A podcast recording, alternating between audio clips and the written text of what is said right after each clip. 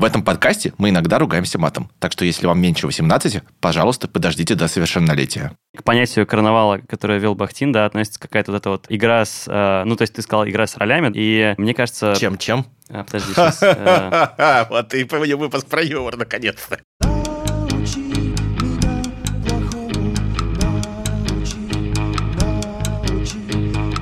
Всем привет, меня зовут Андрей Клинк, я музыкальный журналист и редактор ИМИ. Мне 24 года, и я до сих пор помню, что ясь — это рыба моей мечты. Привет, меня зовут Шурик Горбачев, я редактор, журналист, сценарист. Мне 36 лет, и за свою долгую жизнь я смотрел много выпусков передачи «Смеха панорамы» от начала до конца и ни одного стендапа. Это подкаст Института музыкальных инициатив «Научи меня плохому», в котором мы обсуждаем и осмысляем российскую поп-музыку последних 30 лет. Один выпуск, одна тема. Мы берем какой-нибудь сюжет из жизни попсы и смотрим, как он менялся с 91 года до наших дней. Основа нашего подкаста — книга «Не надо стесняться», которую ИМИ сделал совместно с Афишей.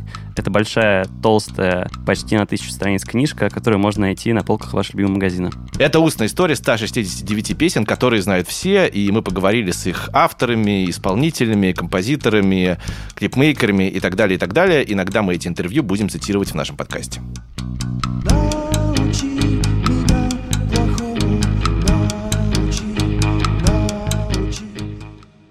Тема сегодняшнего выпуска — комедия в поп-музыке. Хочется поговорить о том, над чем, собственно, поп-музыка смеется, почему она, собственно, вообще может быть смешной, каковы темы и характер этого юмора, и как он трансформируется с годами. Да, я бы, наверное, в этом смысле начал с того, почему она может быть смешной и хочет быть смешной, потому что, наверное, если представить, что мы записывали бы этот подкаст про рок или хип-хоп, нам, наверное, в голову не пришло сделать целый выпуск про юмор, да, потому что это жанры какие-то ну, серьезно, в них, конечно, бывает смешно, но совсем не обязательно и даже скорее в основном не. Ну, а попса это вообще, как правило, весело и даже напрямую смешно. Вот почему так? Мне кажется, что попса — это как вот один из способов примириться с этими э, как бы жизненными несправедливостями и о них э, поговорить как бы несерьезно, потому что даже чисто по-человечески говорить э, на серьезные темы серьезным языком — это трудно, а как бы поражать над ними — это гораздо более легкий какой-то способ их а, осмыслить и принять. Ну да, это, кстати, хорошо соединяется с одной из э, теорий юмора, зачем он вообще нужен человеку, как он работает на, так сказать, когнитивном э, философском уровне. Это теория разрядки. Отчасти про нее писал Фрейд, отчасти более современные там, философы и социологи. Да, про то, что нам нужно через юмор как бы освобождаться от какого-то негатива, каким-то образом э, обманывать реальность. Я в этом смысле согласен. Мне кажется, что рок и хип-хоп, например, они исходно и жанрово претендуют на то, чтобы говорить правду.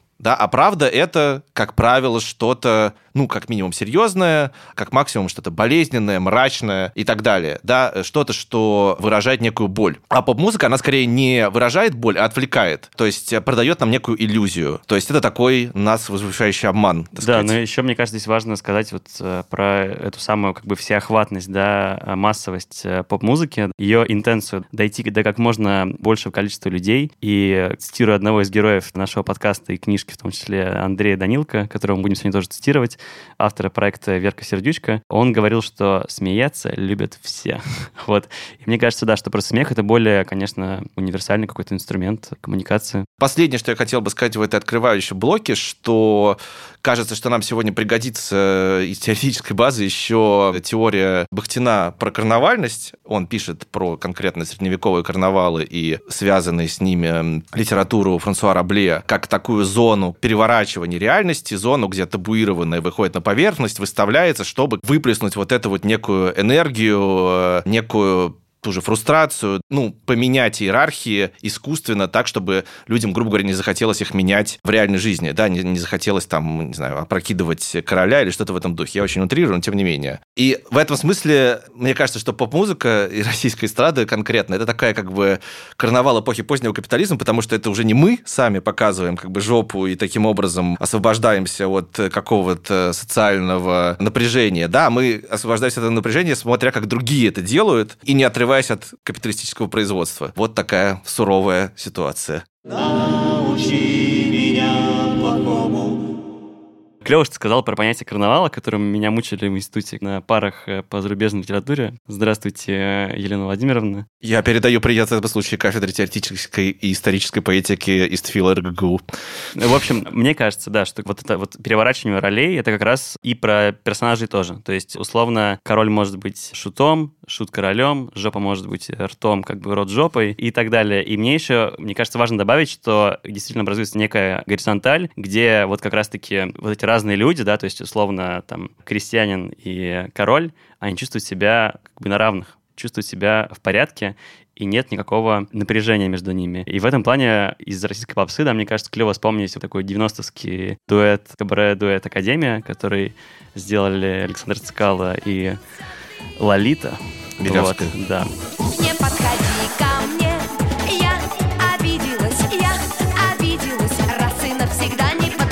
Потому что как раз-таки это вот игра с понятными образами. Низкий мужчина, у которого что-то не получается, и который часто недоволен своей жизнью. Высокая, красивая женщина, которой как бы он никак не может добиться, но при этом они вместе, при этом у них что-то получается. Мгм. Вот. Ну и, конечно же, форма у этого всего торжественная. Есть парики, есть танцы, есть какое-то вот это вот движение какого-то вот этого круговорота, праздника и так далее. Да, и тут в этом смысле важно, мне кажется, сказать, в какую традицию они вписываются, да, потому что на самом деле это, кажется, вполне прямое продолжение советской такой театрализованной эстрадной традиции. Вообще, кажется, что когда мы думаем про советскую эстраду, опять же, на уровне каких-то общих стереотипов и образов, она кажется довольно серьезной, да, то есть все-таки первые ассоциации — это кто угодно, Кобзон, Абадинский, особенно если речь идет про мужчин, но, наверное, паучьи женщины тоже довольно много такого всего серьезного, высокого, трагического, песни о родине, о любви, там, о войне. Ну, реально, вот сразу как будто оказался в кресле вот этим бархатным театральным, то есть прям щекочешь этот подлокотник. Да.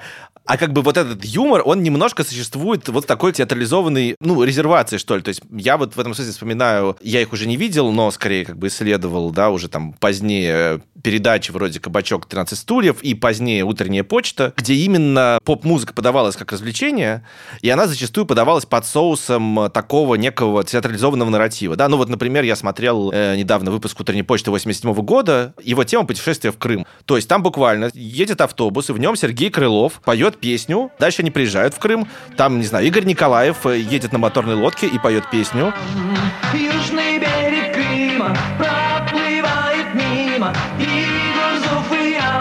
замки на песке Дальше они, не знаю, выходят на берег, там группа Ронда поет песню, и все это подано как некий спектакль. У них есть некие образы, они как-то соотносятся с их реальностью, да, там, в большей или меньшей степени. Понятно, что там Кабаре Дуэт Академия — это продолжение вот этой традиции. Да, они тоже играют некоторых персонажей, и в этом смысле любопытно то, что сама Лолита вспоминала по поводу своей истории, а именно то, что когда они с Александром Цикало приехали в Москву, они начинали не только как певцы, но и как сценаристы телепередачи «Утренняя почта». И в некотором смысле «Кабаре Дуэт Академия» — это тоже такой сценарный проект, где есть персонажи. Ну и, кстати, в этом контексте можно вспомнить э, группу Дюна. Да, это, кстати, хорошая мысль. Действительно, в группе Дюна тут можно перейти, потому что это тоже сюжет про персонажность, как Цикало и Ларита изображали вот такую вот там маленького и большую, такую как бы комическую пару, так группа Дюна изображала простых ребят из города Долгопрудный, у них были костюмы, у каждого участника был амплуа, при том, что они сами из города Долгопрудный. И я даже был в Долгопрудном в гостях у Виктора Рыбина, когда брал у него интервью для книжки, он живет в таком симпатичном частном доме неподалеку от железнодорожной станции, ничего особенного. И песни их, в общем, действительно спеты от лица вот этих самых людей. И он так про это и рассказывал. Виктор Рыбин, лидер группы «Дюна». Мне казалось, что так как мы, выглядит мультяшный взрослый человек на рубеже Советского Союза и России. Такой полувыпивоха, полунеудачник, в меру невезучий, в меру везучий добряк. На лицо ужасные, добрые внутри. Но мы были на лицо смешные.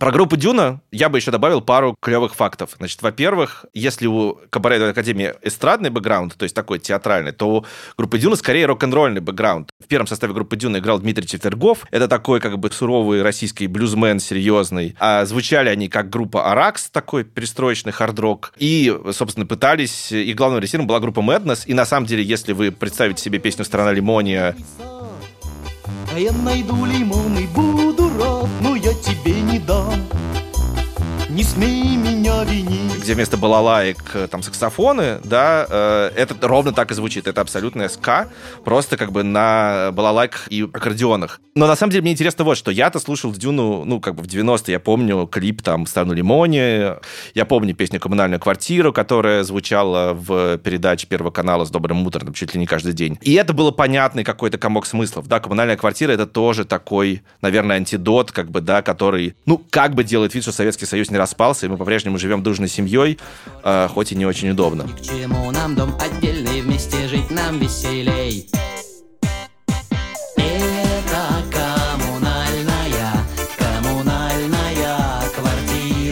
А как ты это воспринимал, да, как бы, как человек, который, ну, все-таки уже был вне этого контекста, вот вообще, насколько для тебя группа Дюна это что-то, что существует в твоем, не знаю, подсознании? Но она существует в моем подсознании как раз-таки образом Рыбина и Синчаковой. Они все время просто ходили на все телепередачи вместе, и периодически они как-то появлялись там в нашем семейном телевизоре. Вот. И для меня тоже, кстати, вот, мне кажется, как и Лолита и, собственно, Цикала, это как бы не совсем правильная пара, но у которой все получилось. То есть, типа, Рыбин такой как бы круглый добряк, алкоголик, вот, но она утонченная женщина, но все равно... А мне не- кажется, это как раз абсолютно, вот в смысле, абсолютно идеально подобранная пара, потому что это ровно как бы пара из мемов про то, что вот в России там красивейшие женщины идут с какими-то, значит, аборганами как бы в трениках, да, ну то есть Но все, вот как все мы это раз-таки- видели, и мы все как бы хотим быть на месте этих как раз таки, аборганов, так как сказать. раз таки Рыбин, мне кажется, вот, ну, для меня он не абрыган. Нет, ну, конечно, Да, потому да. что он супер обаятельный. Да, да, вот. он добряк. И- это, в да, смысле, это важно, что он как бы не Люберецкий, а из да. Долгопрудного. Да, да, да, да.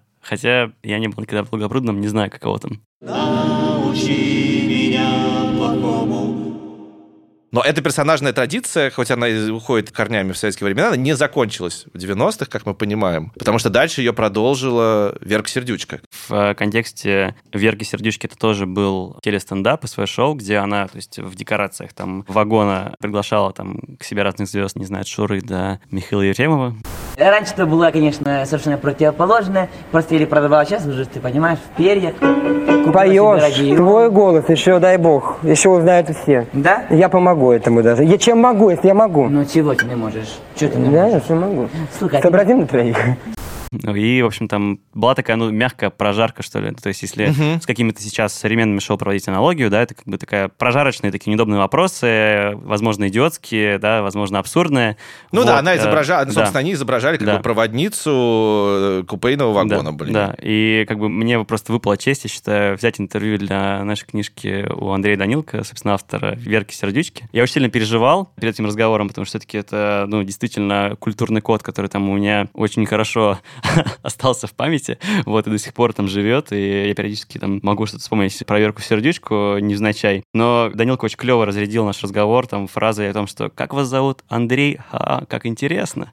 Что-то вот в этом духе, короче. Ему очень понравилось, что мы оба Андреи. Но в разговоре с Данилкой мне понравилась история, что он был стеснительным человеком, и ему нужен был какой-то, ну, при этом очень талантливый. Он понимал, что он талантлив, что у него есть слух, что есть желание выступать на сцене. И вот этот как раз персонаж, да, комедийный, он стал э, такой выгородкой, что ли, между общественностью, которая хочет узнать про всякие закулисные, грязные и, не знаю, желтые истории, и, собственно, массовой, да, музыкой. И в этом плане, конечно, персонаж завораживающий, мне кажется. Ну и, собственно, в музыку он пришел, потому что это... Он уже тогда понимал, что это некий социальный лифт. Ну, Что- рост, да. Что как Мгм. бы есть что, ну, чтобы тебе прославиться там дальше, да, то есть выйти за рамки телеэкранов, стать действительно звездой концертов, сборных солянок, корпоративов и так далее, тебе нужно заниматься музыкой. И это, конечно, такое некое предслышание сегодняшних трендов. Будет хорошо, все будет хорошо, все будет хорошо, я это знаю, знаю. Хорошо, все будет Стоит напомнить, что Верка Сердючка одна из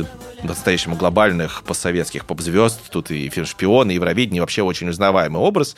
И в связи с ней я еще раз вспоминаю вот эту вот, собственно, фрейдистскую теорию юмора. Фрейд пишет про то, что, грубо говоря, смех — это способ обмануть свое суперэго, вот своего внутреннего цензора, который подавляет какие-то табуированные вещи, которые там негативные, да, какую-то цензуру вводит. Вот это способ как бы обмануть эту цензуру, ее выплеснуть каким-то образом в мир. И мне кажется, что в каком-то смысле э, поп-музыка это тоже вот оно, да, способ э, до некоторой степени обмануть вот эту вот уже там социальную цензуру. Характерно в этом смысле, что так много смешной поп-музыки довольно трансгрессивной.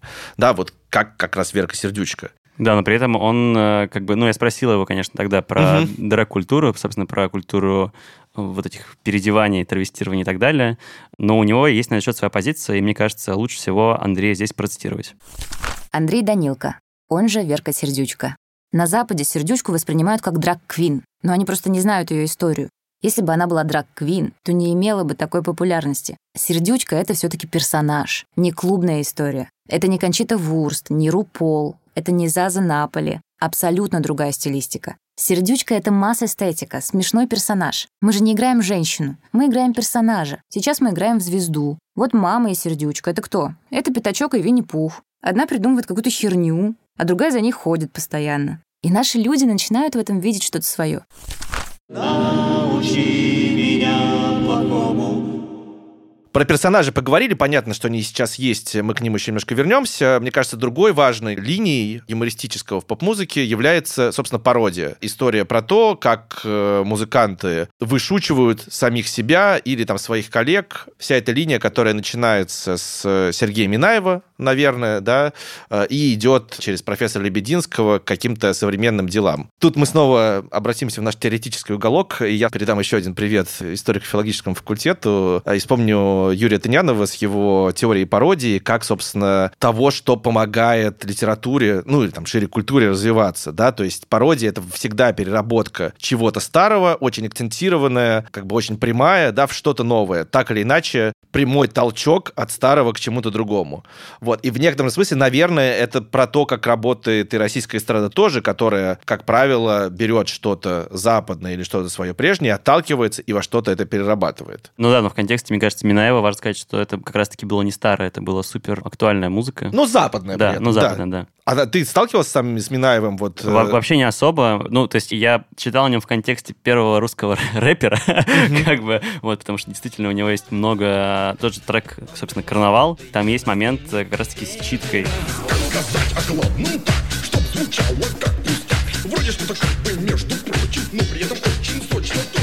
Абсолютно прекрасный там поплывший клип, и действительно все это звучит здорово, но для меня это такой какой-то не очень очевидный герой, поэтому... Давайте поэтому тогда контекст, чуть-чуть, да. чуть-чуть по нему расскажем, да, нашим э, еще более юным, чем Андрей, слушателям. Сергей Минаев — это важнейший персонаж, собственно, перестроечной и постперестроечной поп-музыки. Человек, э, первый, наверное, селебрити-диджей в Советском Союзе, человек, который вел дискотеки и, собственно, ведя эти дискотеки, читал какие-то стихи или перепевал зарубежные хиты как бы с русскими словами, да, то есть одна из самых больших его удач, до сих пор сохранившийся мем Юра woman, Вася man, это там перепевка Bad Boys Blue, которая, согласно Википедии, за что купил, то и продаю, была даже в каком-то черном списке Министерства культуры СССР, потому что, по всей видимости, намекала на какую-то, значит, гомосексуальность.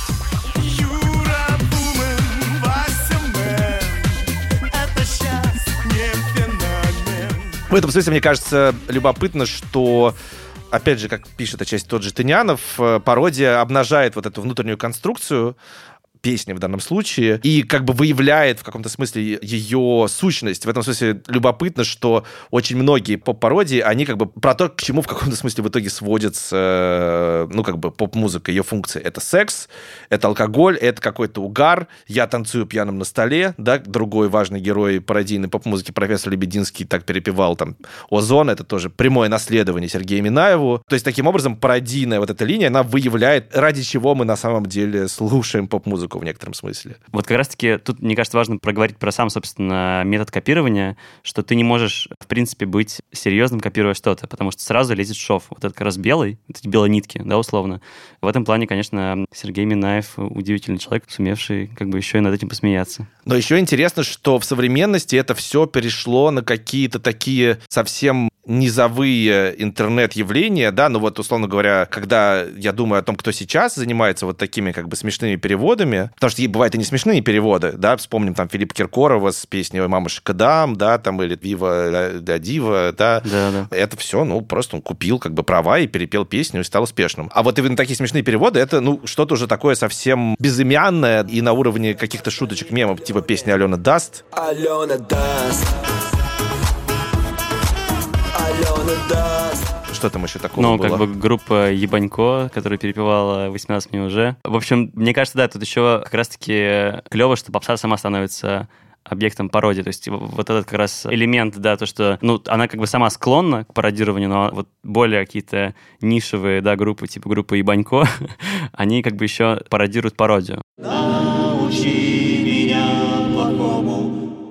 Есть еще один э, тип смеха в поп-музыке, который, мне кажется, воплощает собой, например, Сергей Шнуров. Это, мне кажется, тут самый яркий пример, когда он совершает трансфер, собственно, в попсу, как бы осознанный, осмысленный, там, очень талантливый в каком-то смысле, да. Этот трансфер построен на, мне кажется, юморе как превосходстве. Это еще одна теория смешного, такая самая древняя, там еще Платон и Аристотель про нее писали, да, что смех нам нужен, чтобы почувствовать свое превосходство над кем-то, кто оказался там, не знаю, в какой-то плохой ситуации, или просто над кем-то, кто нам кажется ниже нас. И главные вот именно поп-хиты Шнурова 2010-х годов, там особенно песня «Экспонат», и вообще все эти песни от имени женщин, которые он пишет, это, конечно, ну, как мне кажется, построено вот на ощущении того, что мы смеемся над ну, там, называя вещи совсем своими именами, глупыми телками, которые, значит, интересуются только, не знаю, сумочками, каблуками, баблом там и, значит, э, шампанским кристалл. Наверное, это не единственный случай, когда в поп-музыке мы имеем вот такое использование юмора как превосходство над кем-то. Ну, все-таки, мне кажется, Шнуров в этом плане очень ярок. То есть это настолько просто, песни про Албутена просто настолько народная история, потому что ее может спеть и человек, который действительно все это презирает, так и человек, который действительно эти лабутены носит. Ну да, есть, это Шнурову это... каким-то образом удается. Это вот как эти мужики, которые, да. ну, на полном серьезе, там, яйца, табак, перегар щетина, то есть это не какой-то такой постмодернистская игра, как бы, да, это, ну вот, да, у нас там яйца, табак, перегар щетина, и мы там можем переебать, как бы, если надо кому-то. Мне, конечно, тяжело это слушать, потому что для меня там слишком много вот, э, ну, как бы там нет эмпатии, там исключительно, вот, на мой взгляд, издевка над этими людьми. Он, мне кажется, это тот случай, где человек не любит своего героя. И такого, мне кажется, как ни странно, на самом деле в нашей попсе не очень много. То есть это как раз можно противопоставить той же Дюне, где очевидно, что они как бы любят своих героев и, может быть, даже Ну да, оче- это во многом ими являются. История про гуманизм, конечно. Да. И в этом смысле я вот пытался вспоминать действительно, кто еще вот таким образом как бы выступает. И этого действительно, ну, кажется, что... Я вспомнил песню группы Ахи Вздохи «Малолетка». Вот была в моем детстве такая песня. Какая-то история про несовершеннолетних девушек и какие-то их там, не знаю, жизненные ошибки. В голове не бум-бум малолетка, дура, дуры в голове. Не бум-бум Я вспомнил эм, группу «Чугунный скороход» с песней «Пидоры идут». Ну, опять же, ну, кажется, что она как бы не очень понятно, насколько участники группы действительно гомофобы, но, во всяком случае, они точно веселятся от этой риторики. И вот я вспомнил современного еще Артур Пирожков. И у нас есть его песня «Чика» в книжке, и там Александр Рева, который создал этот проект, он в общем-то, так и говорит, что вот он создал своего персонажа, посмотрев на других людей и посмеявшись над ними. Александр Ревва, он же Артур Пирожков. Видимо, Артур Пирожков жил где-то во мне внутри. Он появился на свет, когда мне было лет 25. Как-то в сочинском фитнес-клубе я обратил внимание на парней, оживленно обсуждающих свои прокачанные мышцы, новые лампы солярия и цвет загара, а также какие-то волшебные витаминки, купленные одним из них по дешевке. Меня это позабавило, и я решил создать такой персонаж. Собирательный образ тех сочинских мачо. Сексуальность и гротеск. Так родился Артур Пирожков. Если ты секс-бомба, то я сапер. Если это шоу-шоу, я режиссер. Потанцуй. Ну, мне вот эта вся история, на самом деле, действительно кажется, ну, не близкой, потому что есть тут какой-то момент неискренности, да. Короче, как будто бы из-за смены контекста даже, опять же, из-за из того, что мы начали больше смеяться там над собой и перестали этого стесняться, это выглядит как такой немножко действительно враждебный и холодный мув. Предположим, мне кажется, что у Пирожкова, например, меньше злости, чем у Шнурова, потому что это не связано с какими-то социальными явлениями. И э, мне кажется, клево, когда артист осознает это, что, типа, я как бы могу быть... Надо мной могут, короче, ржать, как я могу, типа, ржать над другими. Я бы еще вспомнил вот посередине между вот этим вот э, смехом над кем-то и смехом над собой, мне кажется, расположен, например, проект Стаса Костюшкина «Одесса», который, с одной стороны, явно осмеивает, э, ну, каких-то других людей, ну, там песня «Фай, нет Wi-Fi», она там про россиянина, который приехал в отель All Inclusive и, в общем, чем-то недоволен, как бы, или всем доволен, на самом деле. Песня «Женщина, не танцую», ну, тоже про какого другого человека. А с другой стороны, там есть очень много иронии над собственным его образом. Да, но она не совсем работает, потому что, ну, короче, вот тут как раз-таки в случае со Стасом Костюшкиным, мне кажется, ирония немножко нечестная, что он пытается как раз-таки с помощью самой иронии отстроиться от неких стереотипов, связанных, да, с его как бы персоной и именно как бы вот именно с восприятием, да, его как артиста, но у него не получается, потому что как раз-таки нет вот этой искренности пресловутой. Вот. Ну, вот мне, Ну, кстати, это очень... чисто, чисто ощущенческая Мгм. штука. То есть э, даже условному Реве как бы я верю больше. То есть, ну, в Интересно. Я, я в этом смысле избегаю, если честно, слова искренность, потому что мало ли кто искренний. Мне кажется, в этом никакой специальной, в общем-то, доблести нет. Вот интересно, что в случае тоже с Костюшкиным, да, как участник э, группы «Чай вдвоем» и так далее, что вот эта самоирония, это как бы такой шаг ну, не превратиться в некое такое замшелое вот как раз-таки что-то, то есть сохранить молодость, условно, свою, как э, поп-звезды. Да, И да. потому что вот, э, ну, это, собственно, хорошо укладывается вот в наш прошлый да, разговор о том, что Стаса Михайлова ты как бы серьезно, скорее всего, слушать не будешь, потому что там нет вот как раз вот этого самоироничного зерна, что ли. Про Костюшкина последнее, как бы, да, что смешно, что на самом деле это соединяется часть с его корнями, потому что я недавно с восхищением узнал э, из великолепного телеграм-канала журналиста Александра Морсина э, про перестроечный рок и как он прорывался на Запад, что первым продюсером группы «Часть вдвоем» был Сергей Курехин. То есть этот Сергей Курехин привез группу «Часть вдвоем» в Петербург. Э, Вот. э, Значит, ну потом он умер, как бы, и там песня «День рождения» это уже как бы не творение Сергея Курехина, но самые ранние выступления «Чай вдвоем» на каких-то там 95-96 года, там видно вот это вот некая как бы игра, да, вот в их образы, которые, кажется, они потом очень сильно интериоризировали, да, вот этот образ смазливых парней, там каких-то качков и так далее. Вот, и музыка там, на самом деле, гораздо интереснее. Научи.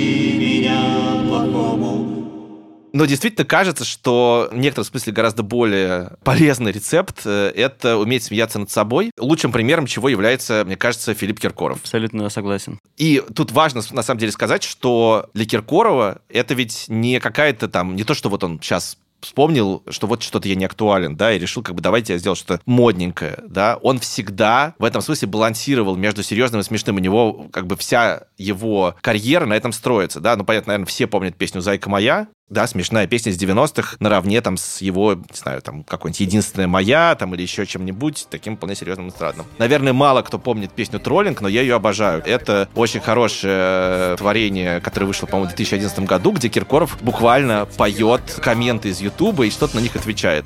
Постоянно худею, времени не звонить друзьям. Поживи так неделю, убьешься об стену. Кто еще, как тебе кажется, люди, которые умеют сохранять самоиронию? Ну, Николай Басков, Дмитрий Маликов. как раз Дмитрий Маликов хороший пример того, что вот это вот э, смех над собой, он является на самом деле инструментом сохранения себя. Своей актуальности, да. Да, актуальности, потому что, ну, как бы все двухтысячные, там, Дмитрий Маликов непонятно где был. Ну, была какая-то пьяномания, никто, ну, то есть в поп-контексте его не было, в модном контексте его не было, потом случилась история с твитом, когда он написал, как у вас дела, там, что-то нормально или тяжеловато, это стало мемом, и он это использовал. Он это прекрасно принял, он об этом хорошо рассуждает тоже в интервью в нашей книжке. Дмитрий Маликов. Я полностью отдаю себе отчет, что я стал таким человеком-мемом. Я же вижу, как реагируют на мои шутки в Твиттере, а как на новую песню. Во втором случае реакция меньше и идет от взрослых поклонников. С другой стороны, то, что меня знают в разных слоях общества, полезно для рекламных контрактов, которые на меня сыпятся. Среди взрослых людей мало тех, кого знает молодежь. Мне кажется, что если мы вспомним других вот каких-то классных поп-долгожителей, мы везде найдем практически вот эту самоиронию. Да, там Алла Борисовна Пугачева, ну, она, понятно, тотально, как бы, да, это вообще отдельная тема. Да, но, например, вот Леонид Агутин, да, человек, который сохраняет актуальность, он наверное, в песнях в меньшей степени смешной, но он там очень публичный образ, как бы, он, не знаю, стоит там рассуждает там про бухло, как-то шутит, комментарии в Фейсбуке смешные пишет. Это супер сокращает между тобой как бы и поп-звездой еще дистанцию к тому Да. же. То есть ты просто видишь, что это как бы человек из костей и, собственно, хорошего чувства юмора. Тот же Шафутинский Да. э, в какие-то моменты. И, мне кажется, вот, например, из тоже людей, которые не столько актуализировались, сколько всегда были актуальны, Меладзе. Да, вот опять же, у Меладзе очень серьезные песни. Ну, там есть, конечно, какие-то элементы комедии, типа там «Девушки из высшего общества», но все-таки скорее песни его серьезно. Но он как бы в своем публичном поведении всегда готов над собой посмеяться, у него очень смешной Инстаграм, то есть он это все очень отыгрывает. И они в контексте, да, они в современности, о них мы вспоминаем, когда говорим про современную поп-музыку. А вот, например, Игорь Крутой, который, несомненно, по-прежнему там важный какой-то воротило, там глава продюсерского центра, но кажется, что так он и сидит с, с 90-х за тем же самым роялем э, на канале «Россия-1», и ему просто уже новые люди выносят букеты цветов, и это все, ну, как-то не про современность, да, при том, что его там формальный статус такой же как бы большой. Да, ну и мне кажется, что тут важно сказать, что, собственно, самоирония и вообще актуализация вот этих больших эстрадных поп-звезд типа Киркорова, она произошла благодаря интернету, потому что в интернете самоирония стало очень-очень много. Научи И тут мы переходим к современности, и на самом деле отчасти, когда мы думали, как сделать этот выпуск, мы отказались от этой хронологической структуры именно потому, что мы поняли, что когда все потоки, о которых мы говорили, они как бы в современной ситуации, вот этой вот называйте хоть метамодерн, хоть ноуброу, хоть еще как-то, они как бы соединяются, да, то есть и персонажность, и пародийность, и серьезность, все это перемешивается в каком-то едином котле как будто бы. Да, но и перед тем, как говорить, мне кажется, все-таки про онлайн, важно сказать про какой-то телевизионный предпосылку всего этого. И это, конечно, передача КВН. Ну, хочу спросить тебя, как бы играл ли ты в КВН, Шурик, во-первых? Да, конечно, я играл в КВН за свою школьную команду, Обнинскую гимназию, которая регулярно становилась чемпионами, но не в мои года, разумеется. Я в погоде в Москве. В Москве грозы, ветер порывистый, слабый до умеренного. Душно, грязно, мерзко, подло. Но вообще для меня это был страшно важный инструмент встраивания в какое-то школьное сообщество. Мне кажется, что вот последующий триумф поп-культурный КВН, о котором мы сейчас поговорим, он, возможно, был обеспечен тем, что это был в 90-х один из способов как-то куда-то как бы продвинуться для молодежи, да, то есть э, я вот в юности играл в КВН, в что где когда, в что где когда, ну, типа, мне больше нравилось, но никакого роста это не обеспечивало, а КВН обеспечивал очень серьезный социальный Ну, да, успех. это более массовая история. И в целом, как бы, я помню просто все эти, конечно же, передачи и шутки про Маслякова. Вот, ну и естественно, у тебя сидит типа целый зал селебрити, которые тебя видят, которые могут увидеть все таланты, как бы нетворкинг-сессия определенного. Но ты к этому, да, и ты к этому залу идешь долго, но даже там в Обнинске это был полный зал городского ДК, и каким-то образом там какие-то карьеры там начинали делаться. И может быть то, что туда именно поэтому шли как бы люди с какими-то яркими артистическими дарованиями и организационными дарованиями, потому что это было пространство, где можно было самореализоваться. И в этом смысле там, ну, современный статус КВН, он, э, ну, наверное, подтверждает то, что вот это примерно так работало, как социальный лифт. Для меня в этом смысле, э, ну, один из самых ярких э, примеров, это, конечно, главная звезда команды, за которой я болел в детстве, потому что папа за нее болел. Донецкий политехнический институт, команда ДПИ, начало 90-х, и там была главная звезда, такой большой веселый человек Сергей Сивоха. И Сергей Сивоха, значит, последнее его место работы – это советник э, по национальной безопасности и разруливанию конфликта на Донбассе при президенте Украины. Да? Ну, то есть, как бы посмеялись, и ладно, скажем так. Ну, а я в детстве болел за команду Федор Денятин, и ее фронтменом был Александр Гудков. Да, который, соответственно, тоже очень важный человек для поп-музыки. Но мне кажется, важно, что в целом сказать, что вообще при всей эпохе интернета КВН где-то к началу 2010-х поработил вообще российскую поп-культуру, подмял под себя, да, то есть куда мы не посмотрим, кто производит сериалы, кто производит кино, кто производит самые рейтинговые телепередачи, кто продюсирует там шоу на Ютубе. Да, это все КВНчики. Это, как правило, люди с каким-то бэкграундом в КВН. Ну, собственно, опять же, это встраивается в парадигму музыки как социального лифта, ну, смысле, поп-музыки, потому что как раз-таки об этом. Я как-то брал интервью у Curry, это, собственно, такая креативная студия авторов, сценаристов, которые пишут там сценарии для вечернего Урганта, снимают клипы новой русской попсе, которые все знают, там, Фиду, Крем-сода и так далее. Вот как раз-таки они сказали на интервью такую фразу. Ребята, единственный социальный лифт в России, который остался, это идти в музыку. Это довольно новая, кстати, история. Конечно же, это было там 10 лет назад, ну или, по крайней мере, 15, это точно было не так. Но получается, да, что современная ситуация создается вот объединением вот этого тотального КВН с тотальным интернетом. Ну и как бы в современности, мне кажется, можно сказать, опять же, вот в начале там десятых, что с музыкой соединяется еще и интернет, и появляются огромные видеоблоги и холдинги типа «Спасибо, Ева», которые объединяют много-много талантливых э, ребят, э, говорящих на камеру, и делают что-то, что-то смешное. И, в общем, потом, впоследствии, эти люди становятся музыкантами. Как, например, автор э, шоу про Гафи Гафа. Э, Ильич, да. Ильич, да. Э, Вот, собственно, и потом появляется группа Little Big из этого. Да, и мне кажется, что это на самом деле довольно важный момент, который довольно много объясняет про современную поп-комедию, назовем это так, что на самом деле для лю- люди, для которых первичен юмор, а не музыка, а музыка это вот такой аутлет, как раз такой вот социальный лифт э, к большей аудитории. То есть для Ильича первично юмор, для Гудкова первичен юмор, для группы Хлеб тоже, кажется, изначально там видеоблогер, и много как для, для кого, да, и сейчас там, условно, тиктокеры, которые тоже идут э, в певцы, для них тоже как бы первично вот эта вот скетчевая штука. Да, да. Ну, первично снять просто классный клип. Ну, в смысле, клип имеется в виду 15 секунд э, для Ну, первично ТикТока. сделать некий мем, Да. сделать шутку, и в этом смысле очень характерный, например, рассказ Ильича и Алины Пязок, создателей, собственно, Little Big, в нашей книжке, когда они рассказывают про то, как делалась песня Скибиди. Илья Прусикин, лидер группы Little Big. Со Скибиди я пару лет до этого просто напевал «Скибиди папап». Это была отсылка к Скэтмен Джону. И вот мы как-то сидим с саунд-продюсером любимым Хомчуком, выдавливаем из себя какие-то идеи из последних сил, и он чего-то бац и нажал. Я говорю, а сделай пим-пим-пим. Он сделал. Я такой, а что, если поставить звучки собачек-лягушек? Он сделал. А давай под каждый слог будут звуки разных животных. Представь, как это будет максимально дебильно. Он все набил. Я такой, бля, а прикинь под это танец. Придумал танец, предложил Алине. Она говорит, круто, давай делать. Интересно, что, например, со звездами именно поп-комедии прошлого, ну, точнее, не прошлого, а с большими звездами, да, поп-комедии, типа как раз-таки «Верки сердючки», там немного другая ситуация, потому Мгм. что как раз-таки Данилка важно именно сохранять музыкальность. Ему важно следить там за то, что сейчас в моде, там, не знаю, телодиско, и делать под это там условный релиз. Короче, это вот, да, это очень интересно, как это все между собой перемешивается. И мне именно поэтому, я думаю, не нравится группа Little Big. Мне прям, я вот прям ее сильно не люблю. Ну, то есть на уровне феномена, как бы мне это очень интересно, но вот слушать это, на мой взгляд, мне лично невозможно.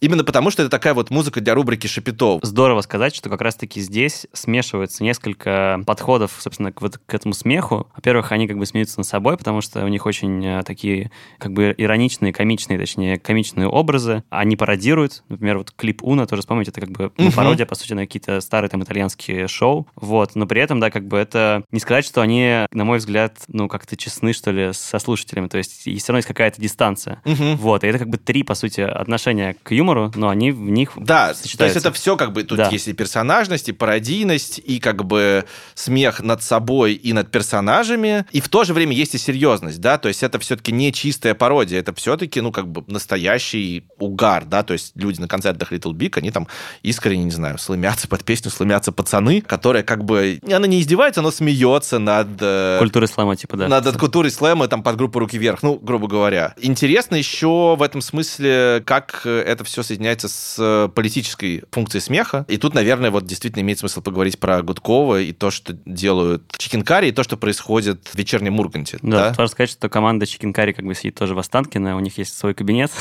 вот, в котором они пишут в том числе сценарии для вечернего Урганта и сценарий для своих там YouTube-проектов. Ну, для меня здесь история как бы неоднозначная, то есть, с одной стороны, мне нравится, что как бы Гудков и его команда, ну, или в целом как бы вот эти молодые ребята Curry вводят, значит, в федеральное телевидение какую-то неоднозначность, абсурдность, то есть они ее показывают. С другой стороны, это такая немножко как будто бы позиция, ну, такого придворного шута, что как бы в целом встраивается тоже в традицию и комедии, там, и, и карнавала, и всего остального. Что ты про это думаешь? Но у меня нет тут четкой позиции, то есть я понимаю обе стороны в некотором смысле, да, то есть, ну, с одной стороны, есть довольно расхожий а, такой штамп, да, там, тирании, значит, ненавидеть, когда над ними смеются, и можно сказать, что вот, когда этим занимаются там Ургант или Гудков, это вот ровно оно, да, это там разоблачение, выставление на посмешище, тра-ля-ля. Это одна сторона. С другой стороны, можно сказать и по-другому, да, потому что, э, ну, в некотором смысле это выпускание пары, мы понимаем, что уж точно все, что происходит в передаче «Вечерний Ургант», это, ну, там, как-то санкционировано, там, не знаю, шутки про дворец Путина или что угодно, да, и получается, что это такая разрядка, которая, ну, типа, на самом деле является способом, э,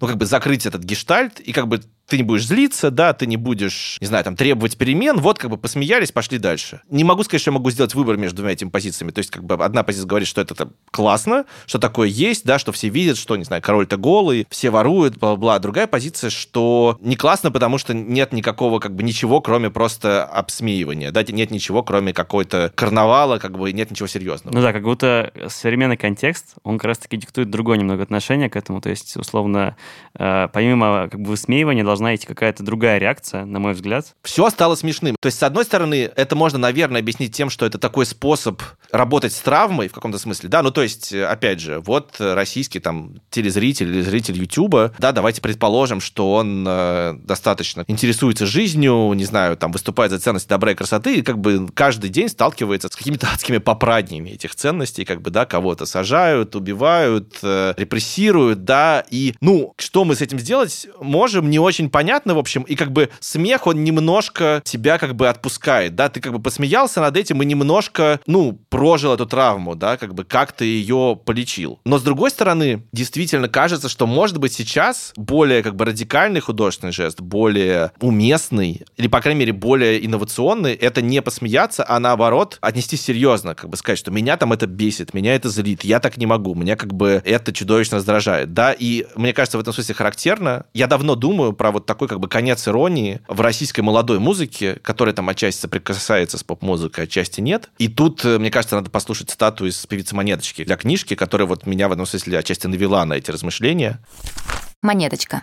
По поводу иронии это мне надоело. Я больше не хочу приходить на поле чудес, потому что этой иронии в нашем мире стало слишком много. Я от нее очень устала. Слушайте, но это действительно было течение нашего времени. Искусство и культура переживали такой этап. Хорошо, что он был. Ирония — очень полезное качество не только для культуры, но и для человека. Здорово посмеяться над собой. Вот Бах — искусство. Но и Моргенштерн тоже искусство. Здорово это все принять, но пора двигаться дальше. Мы обрели это полезное, хорошее качество. Но концентрироваться на нем глупо. Очень яркая цитата, и мне кажется, что вот то, как работают с интонацией, да, и со смыслами вот эти группы, э, на мой взгляд, лучшие группы там какой-то новой российской волны, там нового поколения, на последних своих записях, там Монеточка, группа Комсомольск, на самом деле, тоже, Женя Горбунов и его проекты, Женя Горбунов тоже вообще-то начинал как бы с угара, с веселья, с группы Наркотики, и вот сейчас как бы ГШ и Интурист это чуть-чуть другое. Где-то разгоняется спортивный мотоцикл Молча наблюдаем сверкающий снег. Сейчас подъедет человек Ну, то есть, оказывается, что смешное, оно стало мейнстримом, и как бы интереснее и больше вызова в том, чтобы не смеяться, а быть серьезным. Да, но как быть серьезным, это какой-то следующий вопрос. Не уверен, что мы будем в него погружаться, но мне тут интересно, что вот все эти группы, они же не пытаются быть как группы там порнофильмы, да, как бы на полном серьезе там петь, не знаю, там «Долой ментов» или там «Путин» или что-то в этом духе. Да, они наоборот как бы пытаются как-то зафиксировать и найти э, вот какую-то эстетику вот в этой ситуации, когда ты живешь в очень комфортных, на самом деле, условиях, ну, там, городской житель современной России, или, по крайней мере, там, вот, условный хипстер, он как бы живет в ситуации некого городского комфорта, но который совершенно не соприкасается с моралью, да, то есть это какая-то следующая стадия вот этой истории э, того, что я называю европейским проектом, когда там, не знаю, в 2000-х была некая планида, да, что вот мы сейчас построим как бы комфортный город, где будет какая-то новая западническая культура, и это, ну, в некотором смысле никто не проговаривал, но как бы подразумевалось, что, естественно, как бы ценности будут тоже за этим западные, какой-то гуманизм, не знаю, свобода выбора и так далее. А оказалось внезапно, что вот в нашем мире постправды, там, или как это еще называется, современная эпоха, там, позднего сюрреалистического капитализма, можно построить мир, где будет комфортно, но это совершенно не соприкасается ни с какой моралью. И мне кажется, что вот самые интересные современные музыканты российские, они пытаются как бы найти эстетику, которая это как-то выразит. Научи но, в общем, если возвращаться к поп-музыке, не знаю, я бы, наверное, сказал, что вот эта вот вся ситуация современная, с которой мы начали этот блог, да, когда как бы смешно и серьезное, оно где-то неразличимо, вот тут, мне кажется, и происходит самое интересное, потому что, ну вот, у того же, например, Гудкова, мне кажется, нравится, например, бум-бум Лободы, да, который на самом деле ты не понимаешь, он как бы смеется или это серьезное феминистическое высказывание. И тут возникает какое-то напряжение. И, ну, монеточки, там, не знаю, песня «Русский ковчег», тоже как бы эти крики «Россия, Россия», они как бы всерьез или это издевка? И вот тут какая-то самая, как бы сейчас, э, мне кажется, интересная штука, вот связанная с юмором и возникает. Все петербургские улицы, как из помоев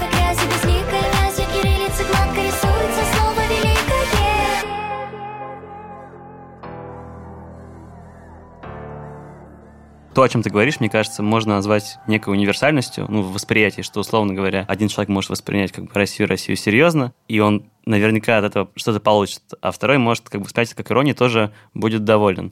Ну, наверное, это и есть как бы главное сейчас удовольствие и свобода. Как-то так. Или наоборот. Потому что как бы мы воспринимаем одно и то же по-разному, и в итоге не можем ни о чем договориться, да, потому что для нас как бы одни и те же слова несут разный смысл. Научи Вы слушали «Научи меня плохому» подкаст Института музыкальных инициатив о смыслах постсоветской поп-музыки. Покупайте книгу «Не надо стесняться». Как вы уже поняли по цитатам в подкасте, она еще веселее и интереснее, чем наши разговоры. Книжку можно купить в магазинах и в интернете. Подробности есть на сайте ИМИ. Ссылку мы оставим в описании подкаста. Наш подкаст выходит на всех платформах. Если вам нравится то, что вы слышите, подписывайтесь на подкаст, ставьте ему оценки, пишите комментарии и рассказывайте о нас друзьям. В следующем выпуске мы поговорим об отношениях нашей попсы за границей. И конкретно о том, как эстрада импортировала в Россию различные тренды, стили, образы и приколы. Спасибо группе СБПЧ за название нашего подкаста и замечательный джингл. Спасибо Айгель Гайсиной из группы Айгел. Именно ее голос озвучивает статы, которые вы слышите в нашем подкасте. Наш подкаст записан в студии «Подкастерская». Продюсерки выпуска Настя Березкина и Катя Чувашова. Редактор Лев Пикалев. Звукорежиссеры Андрей Шаманов и Дмитрий Пшеничный. Спасибо им всем. И хорош уже стесняться. Научи